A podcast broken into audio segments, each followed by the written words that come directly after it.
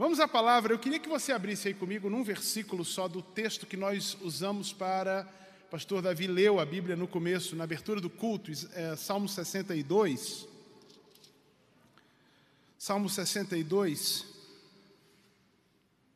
o verso 11. E depois eu vou pedir que você abra num outro texto para a gente ir lendo devagar. Salmo 62, o verso 11. Achamos?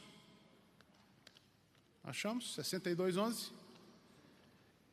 A palavra diz assim: Uma coisa disse Deus, duas vezes a ouvir, que o poder pertence a Deus.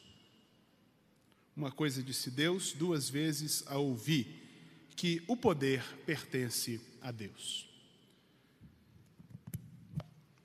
Na sexta-feira, eu até gravei um stories, né?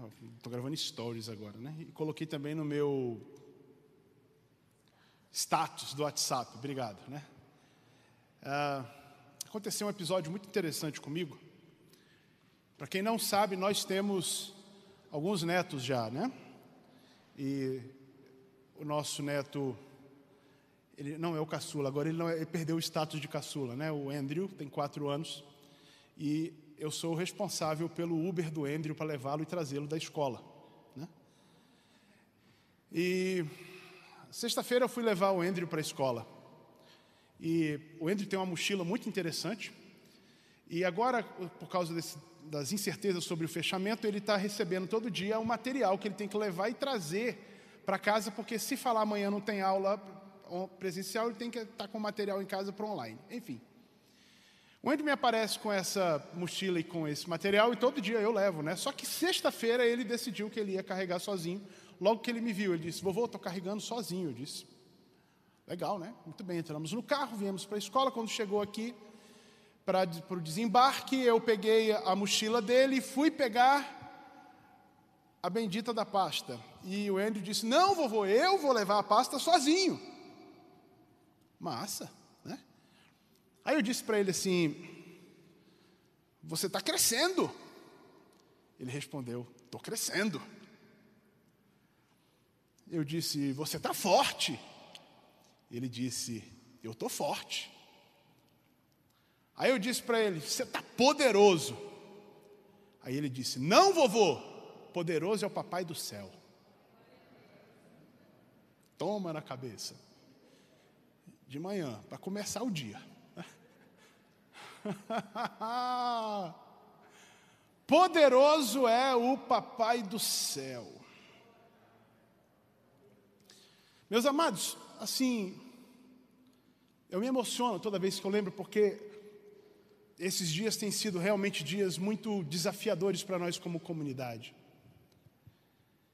E para mim aquela foi a palavra de Deus para o, acho que fim de semana, sabe? Poderoso é o Papai do céu. E remoendo sobre isso, eu lembrei de uma história na Bíblia. Sobre essa nossa convicção de que poderoso é o Papai do céu. Sobre essa nossa conversa que precisa haver no nosso coração sempre. Obrigado, jovem Michael. De que poderoso é o Papai do céu. E eu queria que você abrisse comigo num texto conhecido nosso, é uma história muito conhecida nossa, que as crianças conhecem, todo mundo que tem um pouquinho de familiaridade com a história bíblica conhece. Está registrado no segundo livro dos Reis, capítulo 5, é a história de Naamã. Se você puder deixar a Bíblia aberta, a gente vai conversando sobre isso.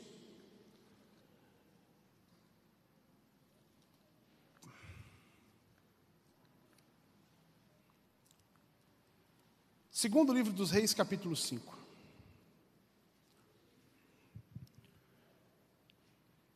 E a gente vai lendo e contando a história para não ter que eu contar a história e depois ler, enfim, né, ficar nisso. Vamos lá, vamos começar.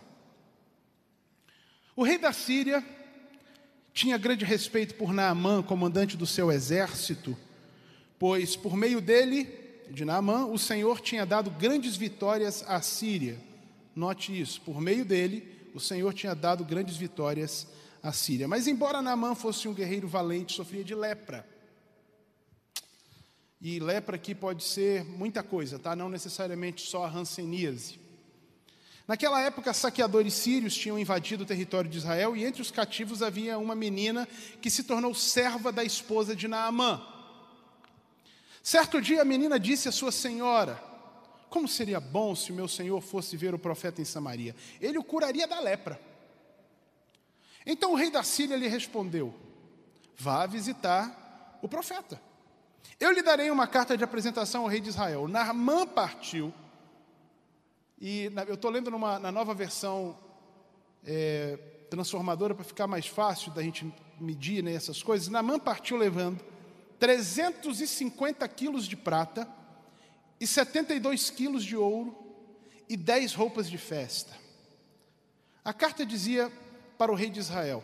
A carta para o rei de Israel dizia: Com esta carta apresento meu servo Namã, quero que o rei o cure da lepra. Quando o rei de Israel leu a carta, rasgou as roupas e disse: Acaso sou Deus capaz de dar ou de tirar a vida? Porque esse homem me pede que cure um leproso. Como vocês podem ver, ele está dizendo para os seus conselheiros, ele procura um pretexto para nos atacar. Mas quando Eliseu, o homem de Deus, soube que o rei de Israel havia rasgado as roupas, mandou-lhe esta mensagem: Por que o rei ficou tão aflito? Envie mão para mim e ele saberá que há um profeta verdadeiro em Israel. Então Naamã foi com os seus cavalos e carruagens e parou à porta da casa de Eliseu. Ele mandou um mensageiro dizer a Naamã, Eliseu, tá? Vai, lave-se sete vezes no rio Jordão, sua pele será restaurada e você ficará curado da lepra. Naamã ficou indignado e disse: Imaginei que ele sairia para me receber. Esperava que movesse as mãos sobre a lepra, invocasse o nome do Senhor seu Deus e me curasse. Está aqui vendo a mandinga, tá? Né? O, o, o, o, negócio meio, meio, meio do jaspion, né? Que vai saindo fazendo, né? né? Para passar a mão e vai para cima e para baixo, enfim. Tem muita gente que não sabe o que é jaspion, né? É verdade, desculpa, não sabe o que é jaspion, né? Jaspion, você sabe, ixi, ficou difícil, porque se eu falar changeman ficou pior, né?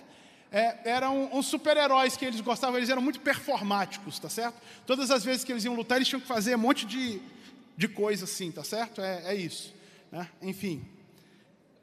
Meu Deus do céu, eu tô... tá complicando demais, né?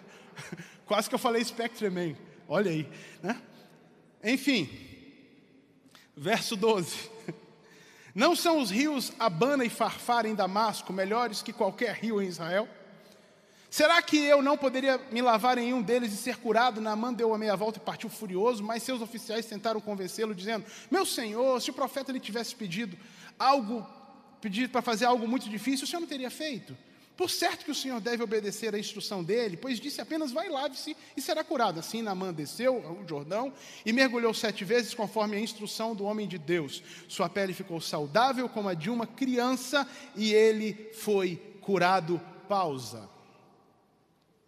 Aqui nós temos uma situação, alguns personagens até aqui, tem outro que vai vir em seguida. E nessa história a gente vê como que os personagens experienciaram essa realidade de que o poder pertence a Deus. E como é que a gente pode aprender com isso? O primeiro deles, o primeiro personagem, obviamente, é o próprio Naamã. Você observa aqui que Naamã era alguém muito importante. E o que, que eu aprendo com o Naamã? Eu aprendo que eu posso ser uma pessoa detentora de autoridade, porque Naamã tinha autoridade, importante, rico, que Naamã tinha riqueza.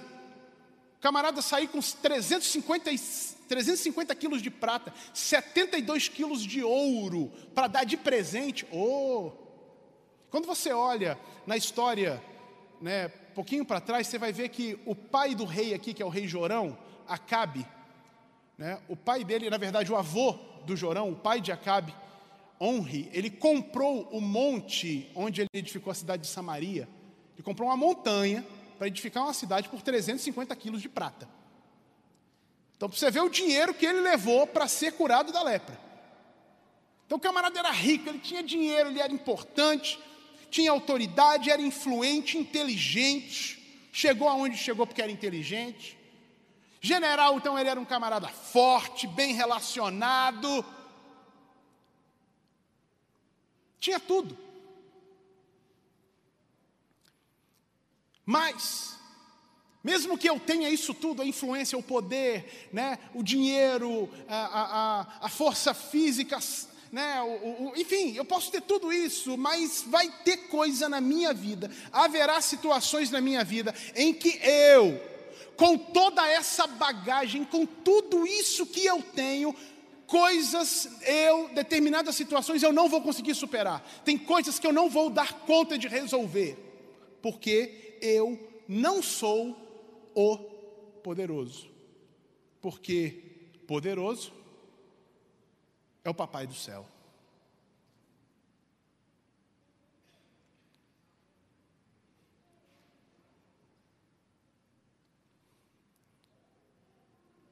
Eu não sei quem aqui tem joias em casa, né? Uma pratinha, outra, né, Jaqueline? É. Acho que nem a Jaqueline que, que, que, que vende joia para todo mundo, ela não tem 350 quilos de prata em casa. 350 quilos? Meu Deus, Jaqueline. Dinheiro para mandar de pau. O cara era o ministro da guerra, o general influente, ele tem tudo, queridos, ele tem tudo. E eu e você podemos ter, entre aspas, tudo, mas vai ter coisa na nossa vida que a gente não vai dar conta de resolver, porque a gente não é o poderoso. O poderoso é Papai do céu. Sabe, toda essa bagagem que Naaman tinha, por isso que eu pedi para você perceber no começo do, do texto, Toda essa bagagem nos é dada por Deus, porque Ele quer nos usar para o louvor da Sua glória. Naamã tinha isso tudo. E a Bíblia vai dizer que ele era um camarada inteligente, ele era general, era forte, mandava muito, sabia, estrategista. E a Bíblia vai dizer, você leu lá no começo, que Deus, foi isso que está lá escrito lá? Que Deus, por meio dele, o Senhor tinha dado grandes vitórias à Síria.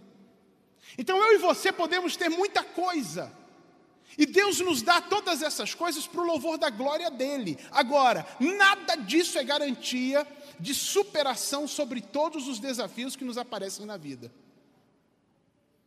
Tem hora que todo o seu conhecimento, toda, toda, todo o seu estudo, toda a sua construção, toda a sua rede, não vai dar conta de alcançar determinada situação. Não vai. Você não tem condição e você pergunta para quem e não tem. Porque poderoso é o Papai do céu, não é você. E aí é importante a gente anotar isso no nosso coração, o quanto antes eu me humilhar, o quanto antes eu reconhecer quem é o poderoso, o quanto antes eu honrá-lo e obedecê-lo, melhor para mim mesmo. Porque enquanto eu estiver resistente, eu não chego aonde ele quer que eu chegue. Eu não alcanço aquilo que eu posso alcançar.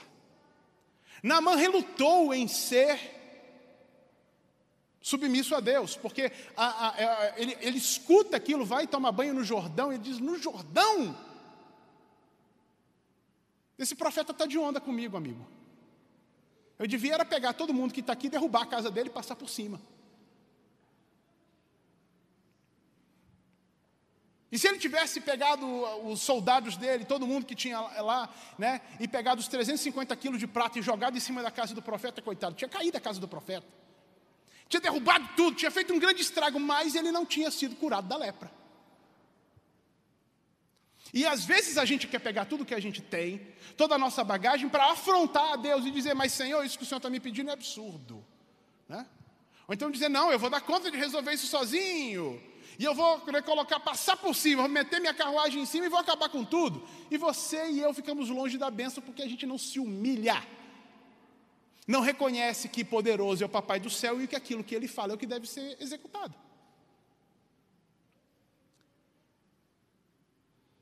Quando um servo ou mais de um servo chega para ele e fala: chefe,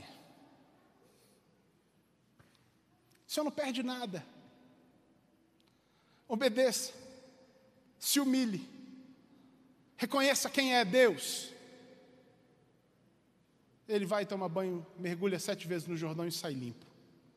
E o milagre acontece. A gente precisa aprender que a gente não tem tudo e que Deus tem tudo e que Ele é poderoso. A gente precisa tirar das páginas da Bíblia e trazer para o nosso coração. Salmo capítulo 20. Uns confiam em carros, outros em cavalos, mas nós faremos menção do nome do Senhor nosso Deus. Eles tropeçam e caem, mas nós estamos de pé. Fazer menção do nome do Senhor nosso Deus é muito mais do que só sair falando em nome de Jesus, em nome de Jesus, em nome de Jesus. É ser humilde para entender: eu não sou, Ele é, e como Ele falar para ser, eu vou cumprir. Quem entendeu isso? Quem entendeu isso? Amém? Está claro? Vamos evoluir. Aparecem dois personagens aí em seguida: o rei Jorão e o profeta Eliseu. E com o rei Jorão e o profeta Eliseu, eu entendo e aprendo o seguinte: que a proximidade com que se anda com o papai do céu permite uma pessoa conhecer mais ou menos o quanto ele é poderoso. A proximidade com que eu ando com Deus vai permitir que eu conheça o quanto ele é poderoso, mais ou menos. Veja bem, quando eu olho o Jorão, e lá no capítulo 3 vai dizer que ele era um pouquinho melhor do que o pai dele, o Acabe. Né? A Bíblia vai dizer que ele não seguia o Senhor, mas não foi tão ruim como Acabe. Então ele era melhorzinho que Acabe. Mas ainda assim era um cara resistente a Deus, um cara que não queria nada com Deus. Agora perceba que no, no ambiente, no reinado de Jorão, Deus está agindo. Tem uma menina que é levada cativa, inclusive, que sabe quem é Deus que reconhece quem é Deus. Né? Para ficar claro assim, esfregar na cara do Jorão que Deus é Deus, o Namã foi curado. O sírio foi curado. Só que o Jorão não tinha comunhão com o Papai do céu, ele não conhecia de perto, e tudo que lhe falavam sobre o poder de Deus lhe parecia algo distante, algo sem sentido. De repente aparece esse homem com uma carta dizendo: está aqui, ó. Cura ele aí, porque falaram que aí cura. A reação desse homem que não conhece o Papai do céu é medo. E quando a gente não conhece o Papai do céu, e quando a gente não conhece que o Papai do Céu é alguém poderoso, quando alguém nos procura pedindo solução para uma situação, a gente tem medo. A gente se fecha. A gente fala mal, a gente blasfema. A gente começa a ter. O cara que começou a conjecturar, ele viajou, né? chamou os, os, os conselheiros dele para dizer: Olha só, eu não fiz nada, vocês estão vendo, eu não fiz nada. Ele está me provocando, o rei está me provocando. Ele quer guerra contra mim, está dizendo para eu curar o, o Naamã. Se eu não curar o Naamã, ele vem aqui, invade, acaba com tudo e a gente vai ter que ir para a briga. Mas isso porque ele não conhece o Papai do céu. Ele não sabe que o Papai do céu tem poder realmente para curar. E olha que ele era neto de Honre, filho de Acabe. Ele ouviu tudo aquilo, ele estava por ali quando ele ouviu que Elias fez descer fogo do céu. Ele estava por ali quando ele é, ouviu que Elias fez descer fogo do céu para acabar com, com, com, soldados que foram para prendê-lo. Ele estava por ali quando ouviu que Elias tinha feito o menino ressuscitar. Que, enfim, ele estava por ali, ele ouviu isso tudo. E no entanto, ele, quando ouve que é, o homem é para ser curado, ele se fecha. Ele tem medo. E você fala, é, o cara realmente é ruim. Né? Conhece nada de Deus. Mas aqui só para eu e você. Quantas vezes alguém chegou para mim e para você e pediu oração? Porque ele estava com a situação e você disse assim: Eu vou dar o meu telefone do meu pastor para ele. Eu vou dar o telefone daquela irmã. Tem uma irmã lá no Maranhão que ora e Deus faz. Né? Olha só, ele, tá, o camarada está com a vida toda arrebentada, toda lascada, e vai pedir para eu orar por ele agora. Ele faz toda besteira, esse cara quer me perseguir, ele quer dizer que, que Deus não é para nada. Mas isso é porque a gente está longe, longe da caminhada com o Papai do céu, a gente não está vivendo junto do Papai do céu, a gente tem medo nessa hora, a gente vê coisa onde não tem. Porque quem anda perto do Papai do céu conhece o poder do Papai do céu, mas quem anda longe não conhece. E é nessa hora que entra Eliseu, o homem que conhece o Papai do céu. Ô oh, amigo, aí a conversa é outra. Porque aí Eliseu faz é chamar para si a responsabilidade. Olha só, eu conheço o Papai do céu, camarada manda ele para mim. Para de rasgar roupa, cara. Roupa é caro, meu amigo. Naquele tempo, então, né? Você vê como é que o cara levou dez mudas de roupa de festa, de presente. Roupa era uma coisa cara. Não que hoje seja barato, dependendo da boutique que você vai, né? Mas enfim. Eliseu vai dizer: por que, que o rei está rasgando a roupa? Eliseu conhece a voz do Papai do céu. Eliseu conhece o coração do Papai do céu. Eliseu tinha intimidade com o Papai do céu, então Eliseu conhecia o poder do Papai do céu. Ele chama para si a responsabilidade. Ele ajuda quem lhe procurou buscando algo do poderoso. Eu acho isso incrível na, na história de Eliseu, que você vai ver relato de dez milagres no ministério de Eliseu. Dez milagres. Oito deles têm a ver com alguém precisando de alguma coisa. Oito desses milagres têm a ver com socorrer o outro. O poder de Deus, quando a gente conhece Deus de perto, a gente aprende isso muito rápido. Que o poder de Deus não é para mim, o poder de Deus é, ele flui através de mim para alcançar outro. É por isso que tem tanta gente que. Aliás, falar isso de Jesus, né? Curou tanta gente no desce da cruz, né? Aí. Tinha poder para curar tanta gente, curou, abriu o olho de cego, fez, fez e aconteceu, mas descer da cruz, nada. Fica aí, preso, olha aí. E às vezes a gente vai ver isso acontecer, mas rapaz, fulano orou por tanta gente, curou tanta gente, agora está enfrentando essa situação aí, ele ora e Deus não cura. Pois é, porque o poder de Deus não está à minha disposição para mim. Porque quando eu conheço Deus, eu entendo que Deus não é egoísta, como disse o pastor Davi aqui, Deus amou o mundo e ele deu, Deus não amou o mundo e segurou. Deus não pegou, eu amo o mundo de tal maneira que Deus pegou o mundo, colocou no envelope e botou no bolso, né? Ou Deus pegou o mundo, amou o mundo de uma tal maneira, fez um, um travesseiro para colocar sua cabeça sobre ele, para mostrar que ele amava. Não, Deus amou o mundo de uma tal maneira que ele deu. Quem conhece o poder de Deus, quem conhece o coração de Deus, sabe que o poder de Deus não tem a ver comigo, tem a ver com o outro. Deus flui o seu poder através de mim para alcançar outra pessoa. Não é necessário, não é bastante respeitar a distância o poder de Deus, que é o caso de Jorão. É necessário envolver-se com o poderoso Papai do céu, para conhecer que Ele é santo, para conhecer que o seu caráter, o seu coração né, estão voltados para amar, e amar tem a ver com o outro, e então conhecer o seu poder. Assim será possível revelar a sua glória aos que nos cercam. Querer o poder de Deus sem a santidade de Deus também é uma coisa complicada. Querer o poder de Deus sem, o, sem conhecer o caráter perfeito de Deus vai levar a gente a manipular o outro, vai levar a gente a fazer acepção de pessoas discriminação e coisas do tipo, porque como eu tenho poder, isso é curioso porque a gente faz isso. Já que eu tenho poder, eu dou, eu faço, eu manifesto poder para você, mas para você não. Para esse daqui eu manifesto, para esse daqui não. Quando a gente conhece o caráter de Deus, a gente percebe que Deus quer todo mundo. Deus quer trazer para si. Deus quer trazer a humanidade para perto de si. Eliseu não teve a menor dificuldade, e aqui tem algo de missões aqui no meio, um aspecto missiológico aqui no meio. É que Eliseu não teve nenhuma dificuldade de revelar o poder de Deus a alguém de outra nacionalidade.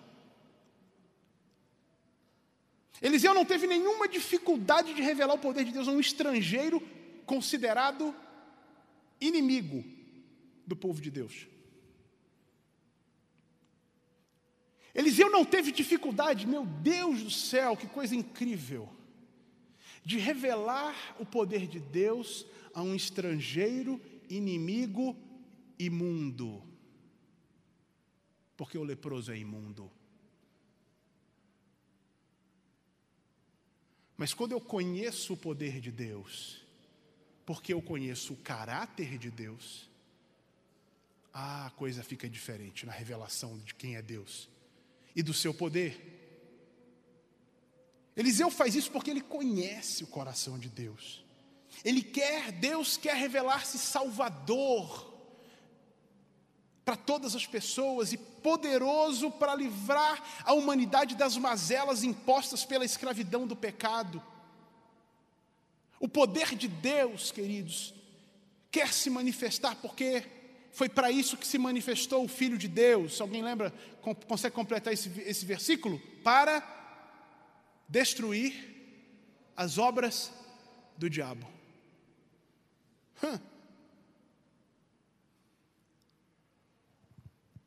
O poderoso Papai do céu quer abençoar pessoas, transformar a existência delas em bênção. O poderoso Papai do céu quer usar os seus agentes nesse sentido. O poderoso Papai do Céu não é egoísta. Eu gosto muito disso, vocês já me viram falar disso tantas vezes. Lucas capítulo 4. Jesus chega na sinagoga, na sua cidade, pega o livro, o livro da lei lhe é dado, o livro do profeta Isaías lhe é dado, ele pede, abre lá, acha. E ele vai em cima da palavra para dizer qual que é o resumo do seu ministério. O Espírito do Senhor Jeová está sobre mim. Eita glória. É bom dizer isso, né? O Espírito do Senhor Jeová está sobre mim, e ele me ungiu para pregar boas novas aos pobres. Ah, não, está errado. Curar quebrantados de coração, me ajuda. Cadê aquele negócio assim, uns fogos caindo, igual teve aqui no Ano Novo, né? Saindo assim, o, o Espírito do Senhor Jeová está sobre mim para eu fazer levantar né, o, o, o, o, mar vermelho em duas colunas e passar em terra seca, fazer parar o rio Jordão ali em cima, fazer cair fogo do céu. Eu quero o poder do Espírito do Senhor, o, Espírito do, do Senhor Jeová sobre mim para fazer essas coisas. Esse negócio do Espírito do Senhor Jeová sobre mim para falar para pobre, pelo amor de Deus, me ajuda. Mas essa é a essência e sempre foi a essência do poder de Deus, é tocar outros, porque Deus quer se mostrar salvador, Deus quer se mostrar poderoso para quebrar a maldição do pecado sobre a humanidade. Hum. Deus nos quer usar assim. Deixa eu continuar a leitura aqui. Me acompanha aí, porque aparece um terceiro personagem agora no negócio aí.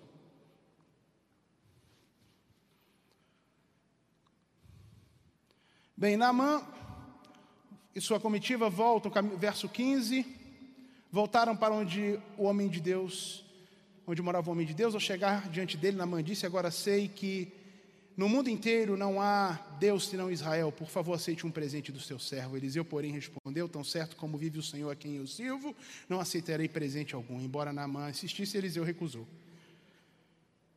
É, pula agora para o verso 20. Mas Geazi,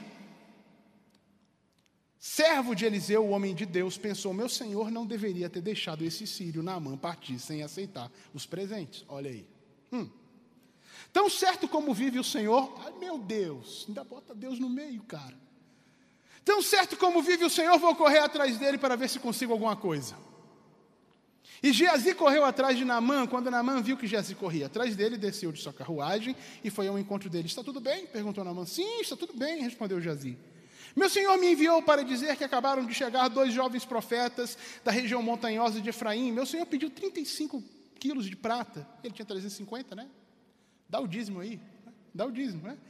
35 quilos de prata e duas roupas de festa para eles. Claro! Leve 70 quilos de prata. Tem prata aqui para mais de metro, rapaz. Oxi, né? Leve 70 quilos de prata, insistiu na mão.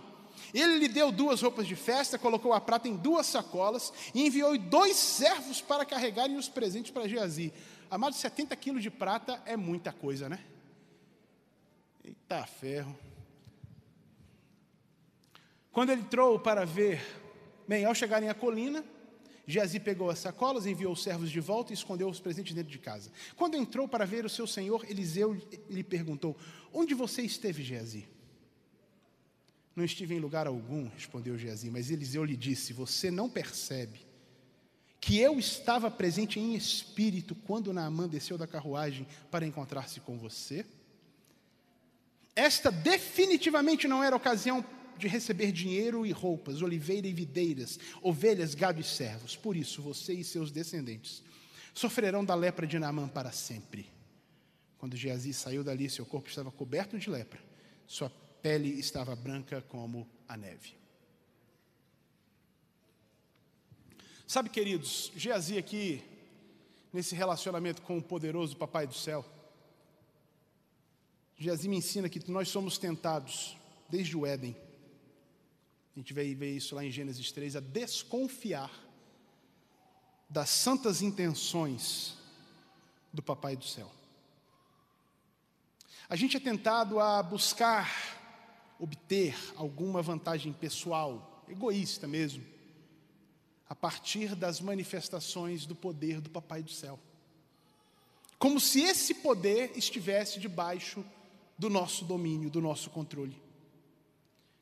Da mesma forma que Jorão não conhecia o poderoso Papai do Céu e se afastava do poder de Deus, Geazi também não conhece o poderoso Papai do Céu. Ele conhece o poderoso Papai do Céu a partir daquilo que ele vê em Eliseu. Mas ele não tem relacionamento com o Papai do Céu, ele não conhece o caráter santo de Deus. Falta a ele esse entendimento de que ele, Deus, é o poderoso, não é Eliseu que é o poderoso, é ele que é o poderoso e ele é o santo.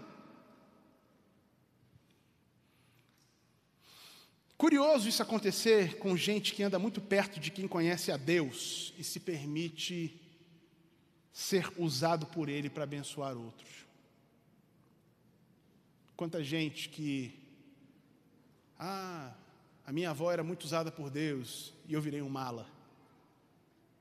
Meu pai era pastor e eu virei um trambiqueiro do Evangelho.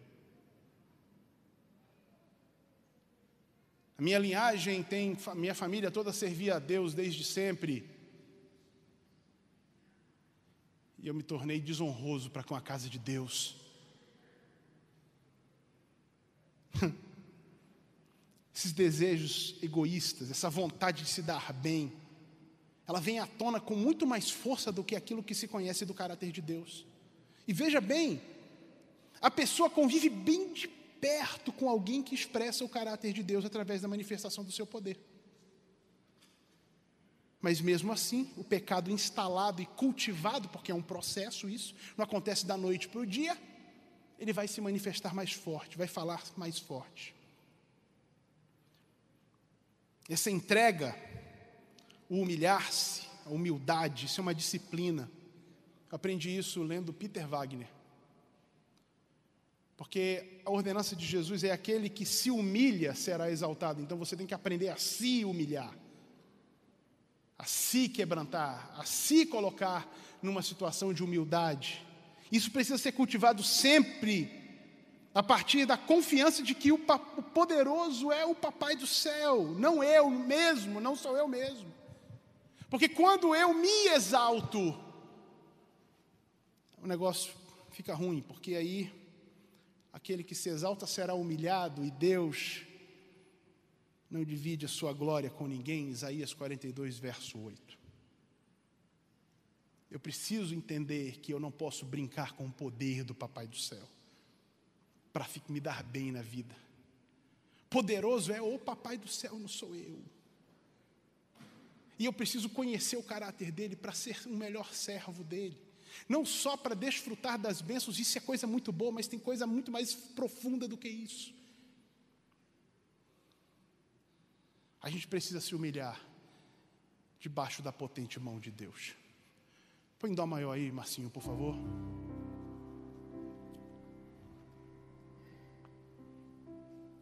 Queria te chamar para fazer uma oração em pé, uma oração cantada.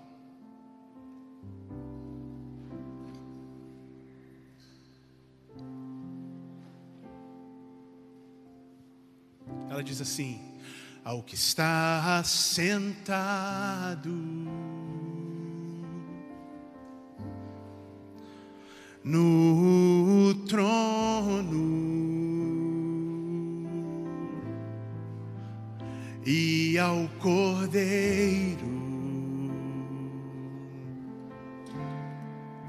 Seja o louvor.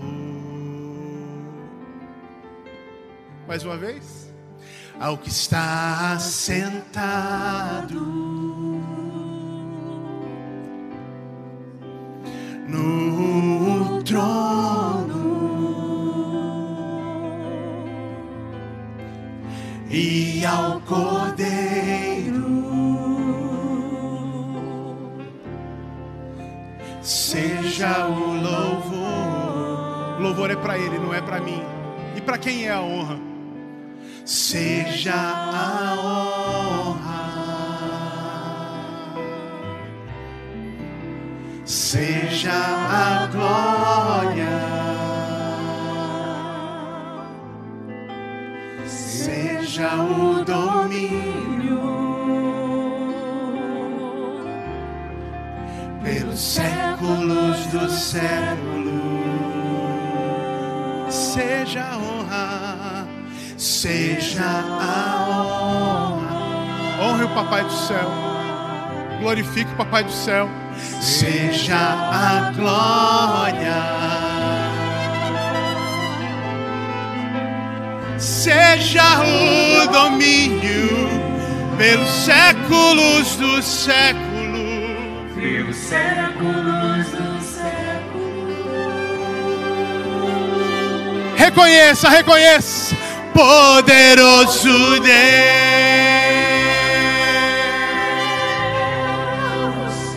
poderoso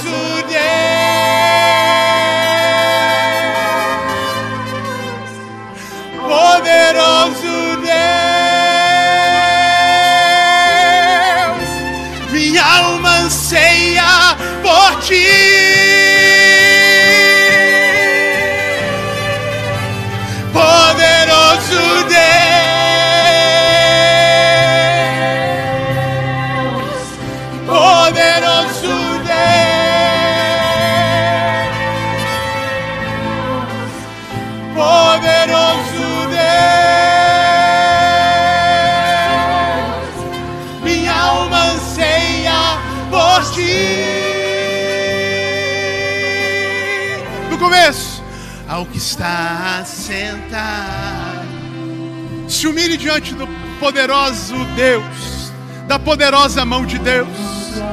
Reconheça que Ele é. Ele é sentado no trono, Ele manda, Ele governa, Ele domina, Ele rege, Ele controla, Ele pode. Seja a honra, seja a honra,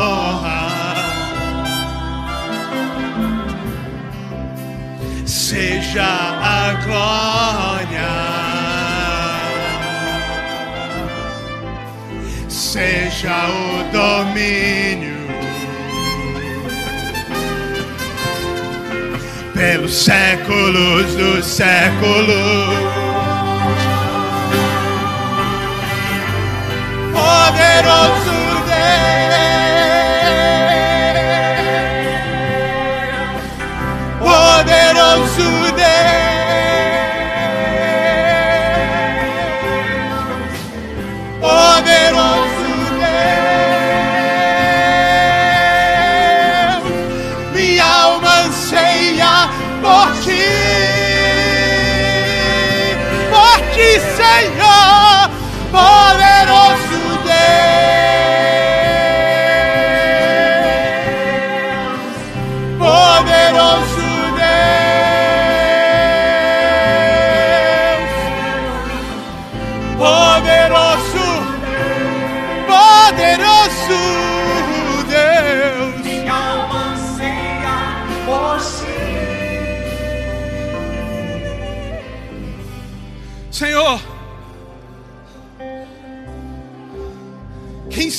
quem se compara a ti?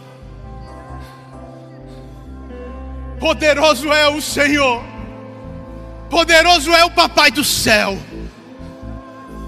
Nós não temos nada, nós não somos nada, nós não somos ninguém, nós somos carentes. Qualquer coisa que o Senhor nos tem dado foi por tua graça e misericórdia, para revelar a tua glória para este mundo. Senhor, dá-nos sermos usados por Ti com o que o Senhor nos tem dado. Não querer usar o Teu poder para o nosso benefício. Dá-nos conhecer o Teu coração, para através, Senhor, de conhecer o Teu caráter, a gente alcançar outros. Vidas serem transformadas, vidas serem mudadas. Ensina-nos a sermos humildes diante de Ti, porque há muitas coisas que a gente não entende Há muitas coisas que a gente queria que fossem diferentes. Há muita coisa que a gente queria que fosse completamente distinto do que estamos vivendo. E a gente usa os nossos recursos, e a gente insiste, e a gente acha que pode, e a gente não entende que poderoso é o Papai do céu. Perdoa-nos, perdoa-nos na nossa arrogância, perdoa-nos na nossa soberba, perdoa-nos, Senhor, na nossa insistência de bater de frente com o teu propósito. Poderoso Papai do céu, poderoso Papai do céu, livra-nos de nós mesmos, do nosso coração pecaminoso, do nosso coração pesado, leva-nos a tocar outros mas leva-nos a ser humildes e colocar nossa vida diante de Ti, para que a gente veja na nossa vida também as Tuas maravilhas, que a gente leve o Teu nome sobre nós, que o Teu nome seja conhecido através de nós, e que não a nós, Senhor, mas ao Teu nome dá a glória, por amor da Tua misericórdia e da Tua benignidade.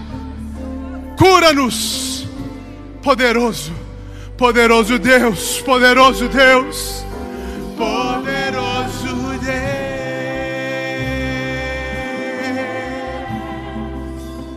poderoso Deus, poderoso Deus, minha alma anseia por ti. Mais uma vez. Humilhe-se, humilhemos-nos, poderoso Deus.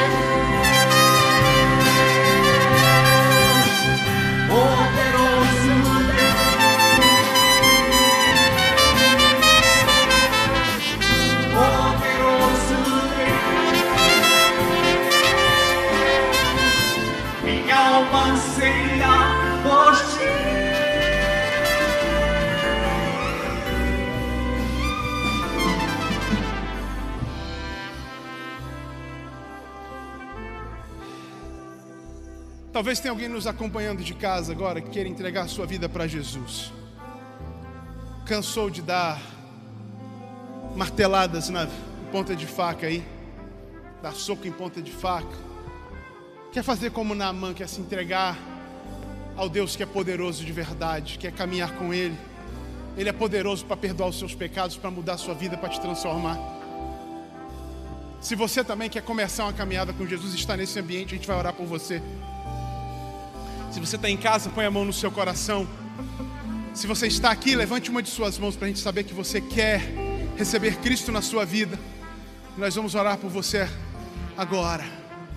Vamos orar, Senhor. Aí estão pessoas que estão querendo, estão desejosas de te receber, Salvador.